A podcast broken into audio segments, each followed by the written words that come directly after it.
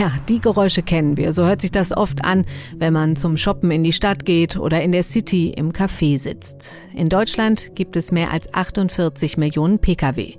Und viele davon fahren in unsere Innenstädte. Zur Arbeit, zum Shoppen, zu Terminen. Ob fahrend auf der Straße oder geparkt am Straßenrand. Autos sind aus deutschen Innenstädten nicht wegzudenken. Oder vielleicht doch?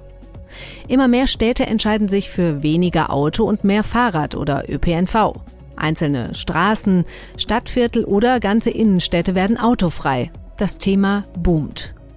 Und Corona scheint das Ganze noch beschleunigt zu haben, weil die Menschen weniger mit dem Auto unterwegs waren, aber auch, weil die Straßen wichtiger wurden für Treffen mit Freunden oder für Corona-Spaziergänge.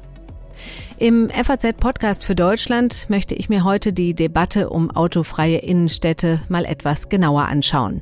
Eine Debatte, die teils sehr emotional geführt wird im Autoland Deutschland.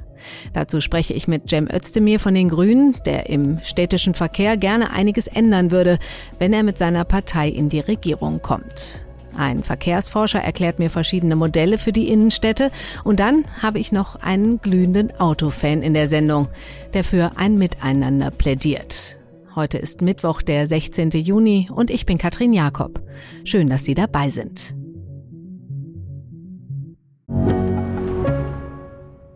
Ich bin Dr. Robin John, Allgemeinarzt in Schönebeck. Das ist 15 Kilometer von Magdeburg entfernt und trotzdem zu weit, um hier Nachwuchs zu finden. Immer mehr Praxen im Salzlandkreis bleiben unbesetzt und Patienten haben lange Wege und noch längere Wartezeiten. Das muss sich ändern. Die besondere Nähe der niedergelassenen Haus- und Fachärzte ist in Gefahr. Was die Gesundheitspolitik jetzt dringend ändern muss, erfahren Sie auf rettetdiepraxen.de. Ähm, da ich selber kein Auto habe und eher die öffentlichen Verkehrsmittel nehme, bin ich eher dafür. Ich finde, ein gesundes Mittelding sollte die optimale Lösung sein. Aber grundsätzlich ist die Idee ganz gut. Ähm, nachhaltiger, grünere Stadt, Innenstädte etc. Also als Fußgänger in Frankfurt ist es natürlich ähm, viel besser ohne Autos. Diese Carsharing, das wäre vielleicht die Lösung. Ja, also grundsätzlich bin ich total dafür. Ja, wir fahren auch viel Fahrrad, sind auch eigentlich nur mit dem Fahrrad unterwegs. Ähm, ich sehe es aber so ein bisschen zweischneidig. Wir wohnen auch direkt hier am Öderweg. Einerseits top, andererseits was, was passiert hier mit der Gastro und so, ja? Ähm, das ist so ein bisschen unsere Sorge. Also autofreie Innenstadt, grundsätzlich ist es ein ganz nettes, schönes Thema. Grün und autofrei, aber äh, nicht für die Innenstadt, nicht für die Einwohner. Weil wo sollen die hin? Teilweise mit mehreren Autos. Da wird nicht weitergedacht, weil ich kann mein Auto nicht irgendwie in ein Parkhaus stellen und gerade wenn ich darauf angewiesen bin, mit Kind oder zur Arbeit zu kommen, klappt das leider nicht. Ja, beim Thema autofreie Innenstadt gehen die Meinungen auseinander. Das haben wir schon in der kleinen Umfrage gehört, die meine Kollegin Laura Hinz hier in Frankfurt auf einer übrigens nicht autofreien Einkaufsstraße gemacht hat. Ich spreche jetzt mit Professor Christoph Hupfer. Er ist Verkehrsforscher an der Hochschule Karlsruhe. Hallo, Herr Hupfer. Ja, hallo, Frau Jakob. Herr Hupfer, darf ich Ihnen auch erstmal die Frage stellen, die wir den Passanten gestellt haben? Sind Sie für oder gegen autofreie Innenstädte? Zunächst mal muss man sagen, ähm, ist autofreie Innenstadt das richtige Ziel?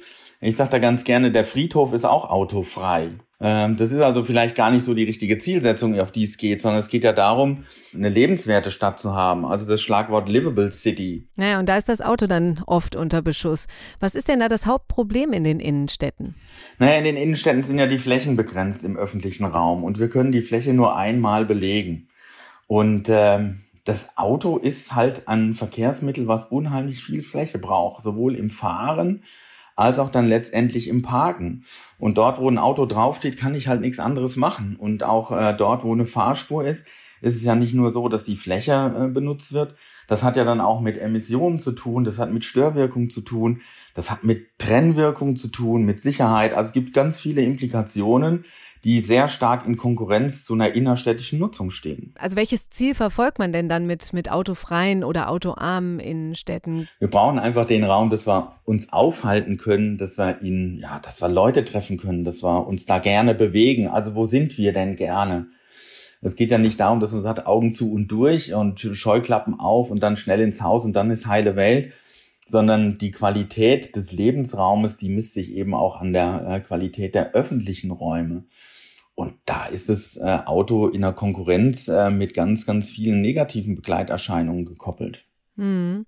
Haben Sie das Gefühl, dass die Corona-Krise, wo man so zu Hause eingesperrt war, quasi oder in seinem Viertel eingesperrt war, ähm, die Entwicklung nochmal beschleunigt hat? Ich hoffe das. Ich hoffe auch, dass wir ähm, uns da vieles erhalten können. Und wenn der Eindruck entstanden ist, ich war in meinem Viertel eingesperrt, dann ist das der beste Grund, an dem Viertel was zu ändern. Also wenn ich da, wo ich lebe, mich nicht wohlfühle, ja, dann muss ich doch da was ändern. Nun ähm, ist es ja tatsächlich so, dass immer mehr Großstädte da auch äh, umdenken und Konzepte entwickeln. Ähm, was hat denn den Auslöser für dieses Umdenken gegeben? Ja, es gibt eben national, international eine ganz breite Bewegung, die sagt Livable Cities, also Städte für die Menschen. Und ähm, wenn man das dann alles nebeneinander stellt, eben auch in den, in den Daten, äh, was ist der Flächenverbrauch, was sind die Emissionen, was sind die Konkurrenzwerte, dann fällt auf, dass das Auto sehr viel Platz in Anspruch nimmt, sehr viel Konkurrenz aufmacht, aber nur relativ wenig nutzt. Und dass äh, das zu Fuß gehen und das Radfahren, was eine hohe Effizienz hat, äh, aktive Mobilität darstellt, sehr wenig Raum hat, ähm, Sicherheitsaussagen äh, dort noch eine Rolle spielen. Und da sagt man, Leute, das kann doch nicht sein, das müssen wir einfach gerechter äh, dort verteilen. Da müssen wir gucken, dass wir, dass wir den Aufwand und den Nutzen da auch ins Gleichgewicht bringen. Mhm. Manche Städte gehen ja sogar noch einen Schritt weiter. Paris zum Beispiel will zur 15-Minuten-Stadt werden. Können Sie dieses Modell mal kurz beschreiben? Ja, das ist ähm, quasi die Weiterentwicklung äh, Stadt der kurzen Wege. Das heißt, wenn Sie alle Ziele in einer Viertelstunde Erreichbarkeit haben, hey, dann können Sie das zu Fuß machen, dann können Sie das mit dem Auto machen. Sie machen es aber doch gar nicht mehr so gerne, weil es geht auch mit dem Fahrrad, weil die Zeiten mit dem Parken dann wegfallen. Je nachdem, Sie haben einfach viel mehr Möglichkeiten, Ziele zu erreichen, aber eben wesentlich zu Fuß und mit dem Fahrrad. Denn äh, viele Notwendigkeiten, das Auto zu benutzen, die entstehen eben aus der Entfernung zwischen Quelle und Ziel. Also wo wohne ich und wo habe ich meine Aktivitäten. Also die Idee, Quellen und Ziele zusammenzubringen, ja, das ist äh, wirklich eine, eine, eine Schlüsselidee, auch für eine zukünftige Entwicklung. Würden Sie so weit gehen zu sagen, das Auto als individuelles Transportmittel hat ausgedient? Ja, dieses ausgedient ist immer äh, eine, ein, ein sehr großes Wort. Also es ist im Moment deutlich überbewertet und es wird sicherlich auch in dieser Entwicklungsphase äh, in die Mobilität der Zukunft äh, Gelegenheiten geben, wo das, wo das seinen Platz hat. Aber äh, in der Form, wie wir es jetzt haben, können wir uns das einfach auch nicht mehr leisten. Hm. Wieso hinkt denn Deutschland da so hinterher? Das hat äh, sicherlich was mit ähm, Emotionalität auch zu tun und das hat sicherlich auch was mit dem Verhältnis zum Automobil zu tun. Also wir kommen ja aus einer Generation, wo das Auto eben noch einen ganz anderen Wert verkörpert hat. Als ich studiert habe, da hat man mal einen Ausflug gemacht und der Prof, der uns mitgenommen hat, der hat zu mir gesagt, Herr Hupfer, wenn Sie mal gut studieren, dann können Sie später auch mal Mercedes fahren. So, das war damals einfach ähm, noch ein Wert. Wenn ich das heute zu meinen Studierenden sagen, dann denken die, jetzt hat er einen an der Klatsche. Also das wandelt sich da einfach äh, ein Stück weit. Äh, aber es ist eben so, dass in der Tradition und vielleicht auch diejenigen, die an den entscheidenden Stellen ähm, dort sitzen, dass sie eben immer noch in diesem Denken äh, verhaftet sind. Wir müssen da auch hinkommen, dass die Innenstadt als Organismus gesehen wird, dass sind die Einzelhändler in Summe, ja, genauso wie die Gastronomen und die dort alle äh, aktiv sind in den Innenstädten, dass die erkennen, dass die Qualität der Innenstadt einfach die Basis auch für einen wirtschaftlichen Erfolg ist. Hm. Ich finde, oft hat man das Gefühl, dass die Städte jetzt auf den Zug aufspringen wollen, also weniger Autos in der City, sich aber über Alternativen nicht so wirklich Gedanken machen. Wie sehen Sie das? Ja, also was immer schlecht ist, ist einfach nur was wegzunehmen und einfach auch nur, weil was kann. Das erzeugt ja nur Frustration. Äh, also das ist ja eine Veränderung und wir müssen auch so ein bisschen akzeptieren, dass es einen Unterschied gibt zwischen anders und schlechter. Das ist so auch so ein, so ein Kurzschluss, den wir da gerne äh, machen. Naja, wenn wir jetzt was verändern, dann wird das alles schlechter. Nein, das ist nicht so. Äh, und natürlich braucht es Alternativen. Es braucht Alternativen in der Flächennutzung beispielsweise. Das heißt, ich nehme ja jetzt dem Kraftfahrzeugverkehr nichts weg, um das dann leer stehen zu lassen und zu sagen, guck mal hier, da könnte eigentlich ein Auto stehen, ist im Moment aber öd und leer. Das wird ja nicht so sein, sondern die Flächen werden ja gebraucht. Das heißt, da findet was anderes drauf statt. Da sitzen Leute drauf, da was auch immer. Und auch die Erreichbarkeit der Stadt, die muss natürlich gewährleistet sein und das ist sie ja in der Regel auch. Ja, aber es geht ja auch nicht nur um Besucher, sondern zum Beispiel auch um Handwerker oder um gehbehinderte Menschen oder man muss zum Arzt. Dann machen wir doch folgenden Deal. Alle die, die Sie jetzt aufgezählt haben, die fahren mit dem Auto in die Innenstadt und die anderen machen es nicht. Okay, und natürlich auch der Lieferverkehr. Vielen Dank für das Gespräch, Herr Hupfer. Ja, sehr gerne, Frau Jakob. Und was macht die Politik? Darüber spreche ich jetzt mit Cem Özdemir, Verkehrsexperte der Grünen. Hallo, Herr Özdemir. Hallo, Frau Jakob. Herr Özdemir, nach der Bundestagswahl wollen die Grünen an der Regierung beteiligt sein. Und viele bringen Sie ja schon jetzt mit dem Amt des Verkehrsministers in Verbindung. Was würden Sie in diesem Amt als erstes tun? Na, erstmal muss man eine Wahl gewinnen. So, so viel Demut muss sein. Die haben wir noch längst nicht gewonnen. Und äh, die Gefahr einer Koalition des Stillstands ergänzt um den Auspuffliberalismus äh, von Herrn Lindner, die ist durchaus real. Dann hätten wir gerade in dem Bereich äh, weiterhin wahrscheinlich vier Jahre mit Herrn Scheuer, mit Maut und mit sonstigem Zeugs. Hm, Sie würden ja wahrscheinlich nicht stehen bleiben wollen. Was wären denn Ihre wichtigsten Anliegen? Das sind ein paar Sachen. Das ist zum einen, dass wir Alternativen schaffen. Also die Leute sollen gefälligst selber entscheiden können, mit welchem Verkehrsmittel sie unterwegs sind. Heute ist es oft so, dass ihnen die Entscheidung de facto abgenommen wird. Denken Sie daran, dass 5400 Kilometer Eisenbahnnetz stillgelegt wurden äh, seit 94 bis heute. Äh, denken Sie aber auch daran, dass in vielen Orten der Schulbus de facto der einzige Bus ist, der fährt. Und wenn halt keine Schule ist, fährt gar nichts. Also das ist ja alles kein Naturgesetz. Oder nehmen Sie unsere Städte. In unseren Städten Platz ist eng. Äh, die Autos machen sich breit, sind aber eigentlich keine Fahrzeuge, sondern Stehzeuge, weil sie im Schnitt 23 Stunden am Tag stehen. Und wenn jemand fährt, sind im Schnitt immer weniger als zwei Leute darin unterwegs. Das können wir alles besser. Die Digitalisierung hilft uns dabei. Hm. Würden Sie dann autofreie Innenstädte auch beschleunigen, die Entwicklung? Ich würde vor allem den Kommunen mehr Kompetenz geben und mehr Zutrauen geben. Wir haben gerade eine Politik, äh, die glaubt, dass Berlin alles besser weiß. Berlin weiß aber gar nicht alles besser. Und das sind vor Ort, ist zumindest meine Erfahrung, äh, CDU-Bürgermeister, Sozialdemokraten, Grüne und andere und oft übrigens auch mit parteiübergreifenden Mehrheiten in den Stadträten, die sagen, so wie es jetzt ist, kann es nicht weitergehen. Nehmen Sie meine Stadt Stuttgart, da hat man mal Schneisen geschlagen durch die Stadt äh, die die Stadt fast schon in zwei Hälften teilen. Das sind Wunden, von denen sich die Stadt bis heute nicht erholt hat. Nehmen Sie Berlin die A100. Irrsinn, äh, was wir da den Menschen zumutet, die ja in der Stadt wohnen, die durch Autobahnen getrennt werden in zwei Hälften. Das wird so nicht weitergehen können, sondern was wir tun müssen, ist die Wunden, die im Nachkriegsdeutschland geschlagen wurden, die müssen wir heilen, indem wir schauen, dort, wo autofreie Innenstädte möglich sind, das wird es auch ermöglichen. Verkehrswende heißt aber nicht, dass wir bestimmen, wie sich jemand zu bewegen hat, sondern Verkehrswende heißt einfach erstmal, dass es alternative Möglichkeiten gibt. Also günstig, sauber, bezahlbar. Und da gehört eben neben dem Auto auch Bus dazu, Bahn dazu, Rad dazu, sichere Radwege. In Deutschland habe ich aber das Gefühl, setzt man, wenn man, wenn man solche Autofreikonzepte umsetzt, oft die mit einzelnen Absperrungen oder Verboten um, wie zum Beispiel Friedrichstraße in Berlin ist zum Beispiel, da werden dann zwei Poller hingesetzt und dann ist die autofrei. Das wirkt oft ein bisschen planlos. In Ländern wie Holland wird das Auto einfach unnötig gemacht oder es ist wahnsinnig anstrengend, mit dem Auto zu fahren. Durch wenig Parkplätze, teure Parkplätze, guten ÖPNV, mehr und gute Radwege, die auch Vorfahrt haben. Dazu braucht es aber ja auch politischen Mut. Äh, wären Sie als Verkehrsminister mutig? Also wie gesagt, ich bin's nicht und äh, wer was wird, das sehen wir dann nach der Wahl. Aber erstmal geht es natürlich darum, dass wir beides brauchen. Also so wie wir es bislang gemacht haben, Herr Scheuer in der Corona-Krise, alles bleibt, wie es ist. Und gleichzeitig gibt es aber mehr Geld für Bahn und für Fahrrad.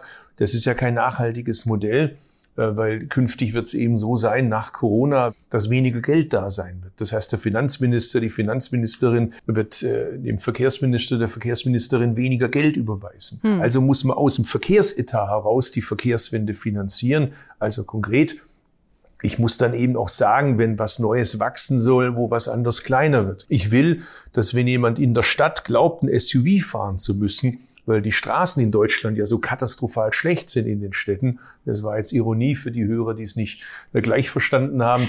Die sollen von mir aus auch weiterhin ihren SUV fahren können. Aber wenn sie eben zwei Parkplätze im Parkhaus veranschlagen, wenn sie so viel Platz und Emissionen uns allen in der Stadt schenken, äh, glauben zu müssen, dann sollen sie halt auch bitte schön mehr dafür zahlen bei der Kfz-Steuer. Und das Geld nehme ich, um umweltschonende äh, Mobilität stärker zu fördern. Zurzeit ist es so, wenn Sie eine Fahrradstraße einrichten wollen, dann müssen Sie erstmal nachweisen, dass viele Fahrräder dort bereits fahren. Das macht aber gar keinen Sinn, weil das ist ja ungefähr genauso, wie wenn Sie Schienen künftig nur noch dort bauen, wo bereits viele Züge fahren. So, ich will ja vielleicht gerade, dass in bestimmten Straßen das Fahrradfahren attraktiver, sicherer wird, aber auch wegen äh, der Folgen von Corona und den im Onlinehandel für unsere Innenstädte ist es, glaube ich, wichtig, dass Fußgänger, Radfahrer in der Stadt mehr Platz bekommen. Denn das wissen wir. Wer sich gern in der Stadt aufhält, lässt auch mehr Geld liegen, also auch im Sinne des Gewerbes. Hm, also das Argument, dass es dem Einzelhandel schlechter geht, wenn die Autos nicht mehr hinkommen, das halten Sie für falsch.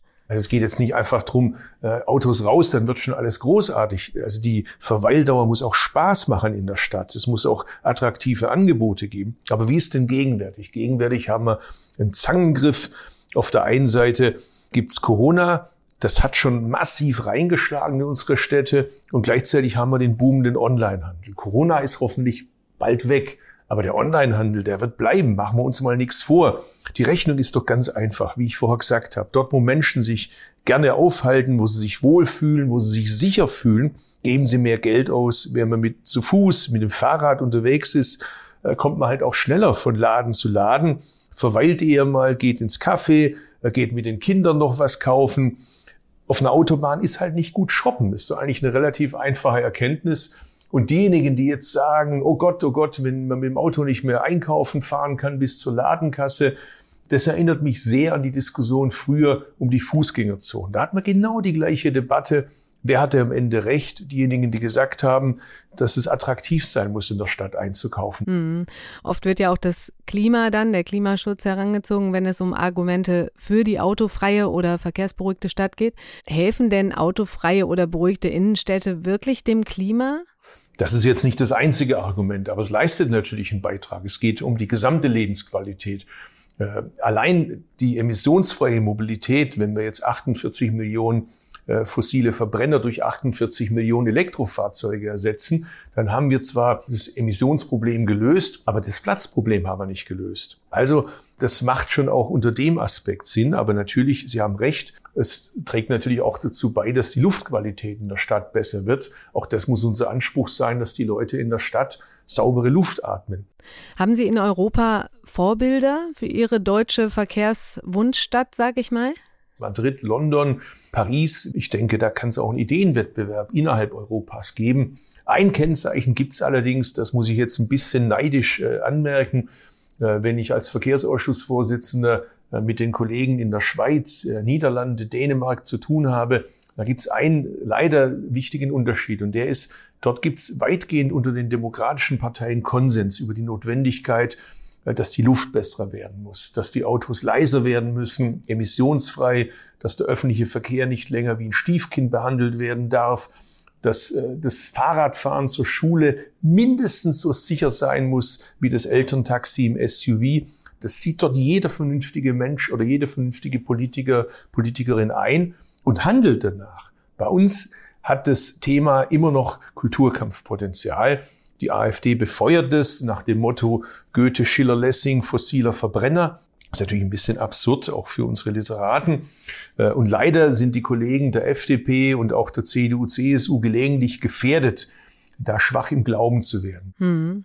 Und wenn wir dann auf Deutschland in 20 Jahren schauen, haben wir dann quasi emissionsfreie Autos, autofreie Innenstädte und Tempolimit auf den Straßen, wenn es nach Ihnen geht? Ich hoffe auch weniger Autos, weil man einfach weniger braucht, weil man zum Beispiel äh, das Pooling nutzt, früher kaum vorstellbar.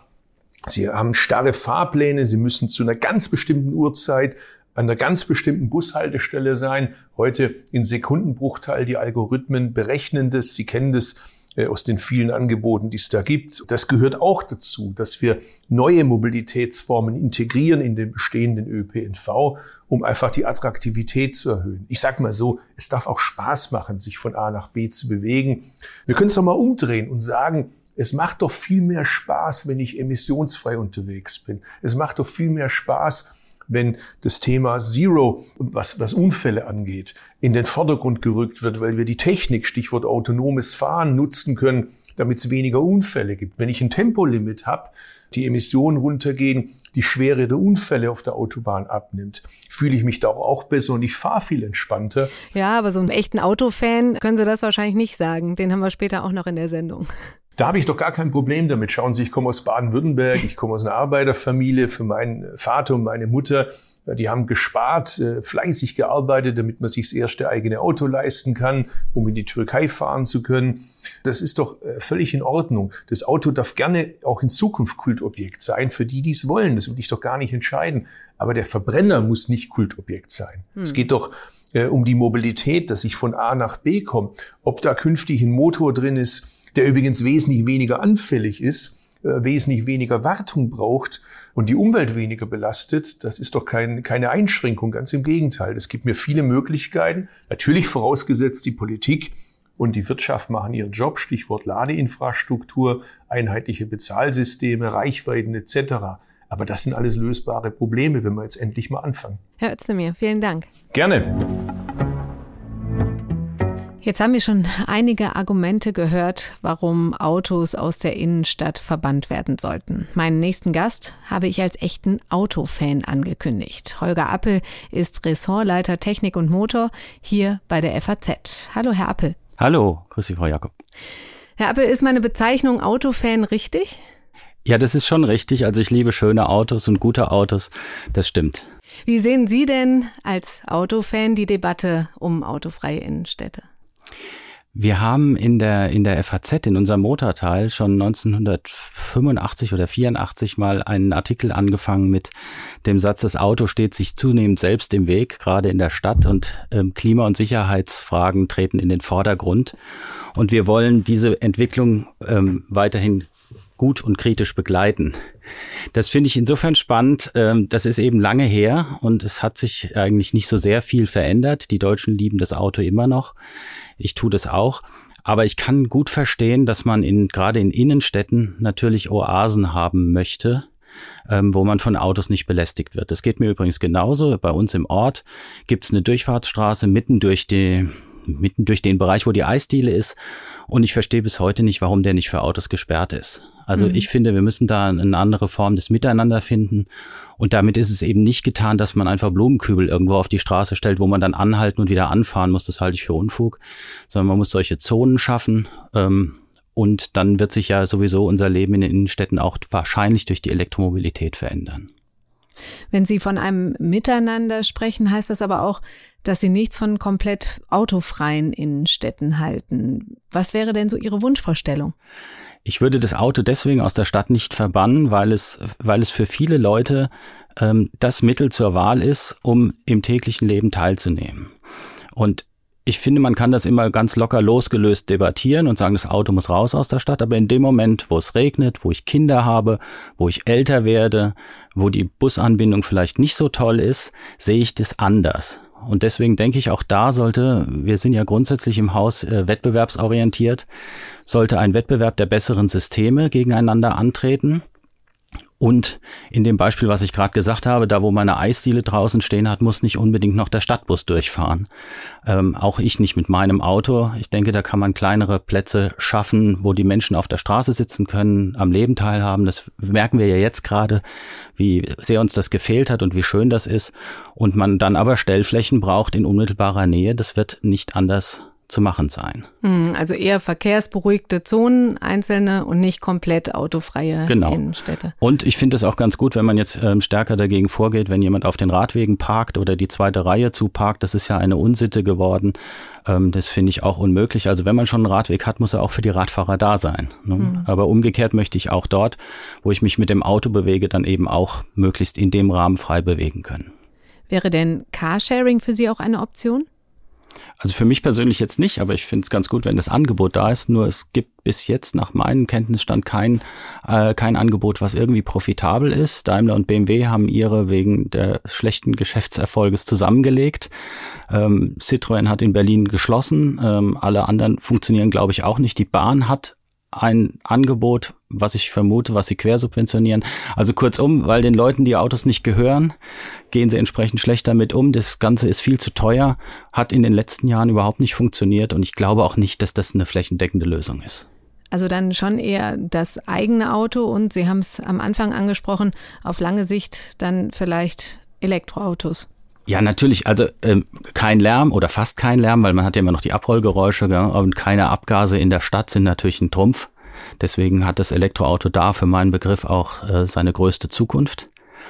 Ähm, aber ansonsten werden die Leute individuelle Mobilität weiter lieben. Das haben sie immer getan. Das werden sie tun. Es gibt natürlich, wenn du mitten in der Stadt wohnst und hast alle zwei Minuten eine U- oder S-Bahn, kannst du damit äh, gut leben und brauchst das Auto nicht. Aber in dem Moment, wo Familie kommt oder wo man raus muss, mal zu einem Sportfest, äh, zu irgendwelchen Turnieren fahren, ich, ja, dann wirst du das Auto haben wollen und ähm, auch die jüngeren Leute greifen dann darauf zu.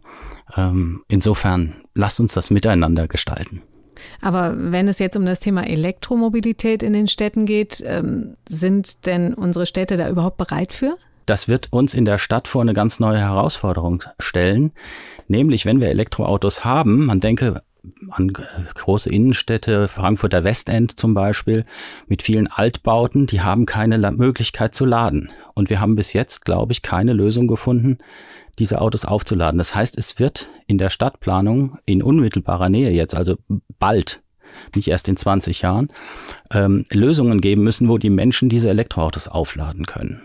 Das heißt, wenn man nicht jede Laterne umbauen kann, woran ich zweifle, ich glaube, das geht nicht, ähm, und die Leute nicht selber zu Hause eine, eine Steckdose haben oder eine Wallbox, was sie ja dann eigentlich brauchen, also so eine starke Steckdose, wenn man so will, dann müssen Ladeinseln gebaut werden an denen die Menschen ihre Autos, sagen wir mal, mindestens vier Stunden, wenn die dann etwas größere Reichweiten haben, vielleicht sechs Stunden, abstellen können. Und da habe ich noch kein überzeugendes Konzept gesehen. In Frankfurt baut die Mainova hier und da solche Ladezentren, wenn man so will. Dann sind dann da vier, fünf äh, schnellere Ladesäulen dran. Da muss man dann aber auch wieder wegfahren, sonst gibt es eine, eine Standgebühr. Ist ja auch logisch, weil da muss man irgendwie einen Durchlauf haben. Also ich finde, das, das äh, bringt für die Stadtplanung nochmal ganz neue Herausforderungen, denn die Menschen werden ja nicht en masse aufs Auto verzichten. Das haben sie die letzten Jahre nicht getan, das werden sie auch künftig nicht tun. Hm, also da sind die Städte, Kommunen mehr gefragt in der Richtung. Ja, und da habe ich auch noch kein überzeugendes Konzept gesehen bisher. Ich finde, darauf gibt es bis jetzt keine Antwort. Und deswegen habe ich ja gesagt, wir müssen das miteinander entwickeln. Und mhm. ich bin dafür, dass das Auto da ein, ein zentraler Bestandteil ist. Aber es muss nicht alles um das Auto rum gebaut werden, wie ich es glaube, in der letzten Zeit schon gemacht wurde. Herr Appel, vielen Dank. Gerne. Die Debatte um autofreie Innenstädte, die wird uns noch weiter begleiten, so viel ist klar. Der Wunsch, Innenstädte wieder lebenswerter zu machen, ist in den letzten Jahren auf jeden Fall gewachsen. Ganz ohne Autos wird es wahrscheinlich nicht gehen, aber die Entwicklung zeigt, dass immer mehr Städte Konzepte entwickeln, die den Verkehr entzerren. Und Elektroautos könnten helfen, den Verkehr erträglicher zu machen. Schreiben Sie uns gerne, wie Sie zu autofreien Innenstädten stehen, an podcast.faz.de. Ich verabschiede mich für heute von Ihnen und wünsche Ihnen noch einen schönen Tag.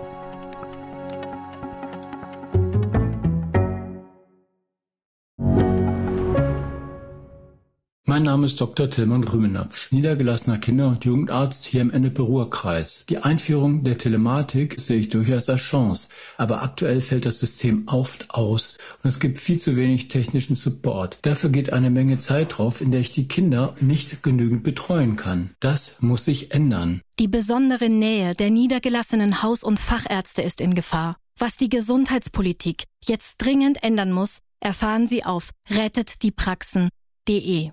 you.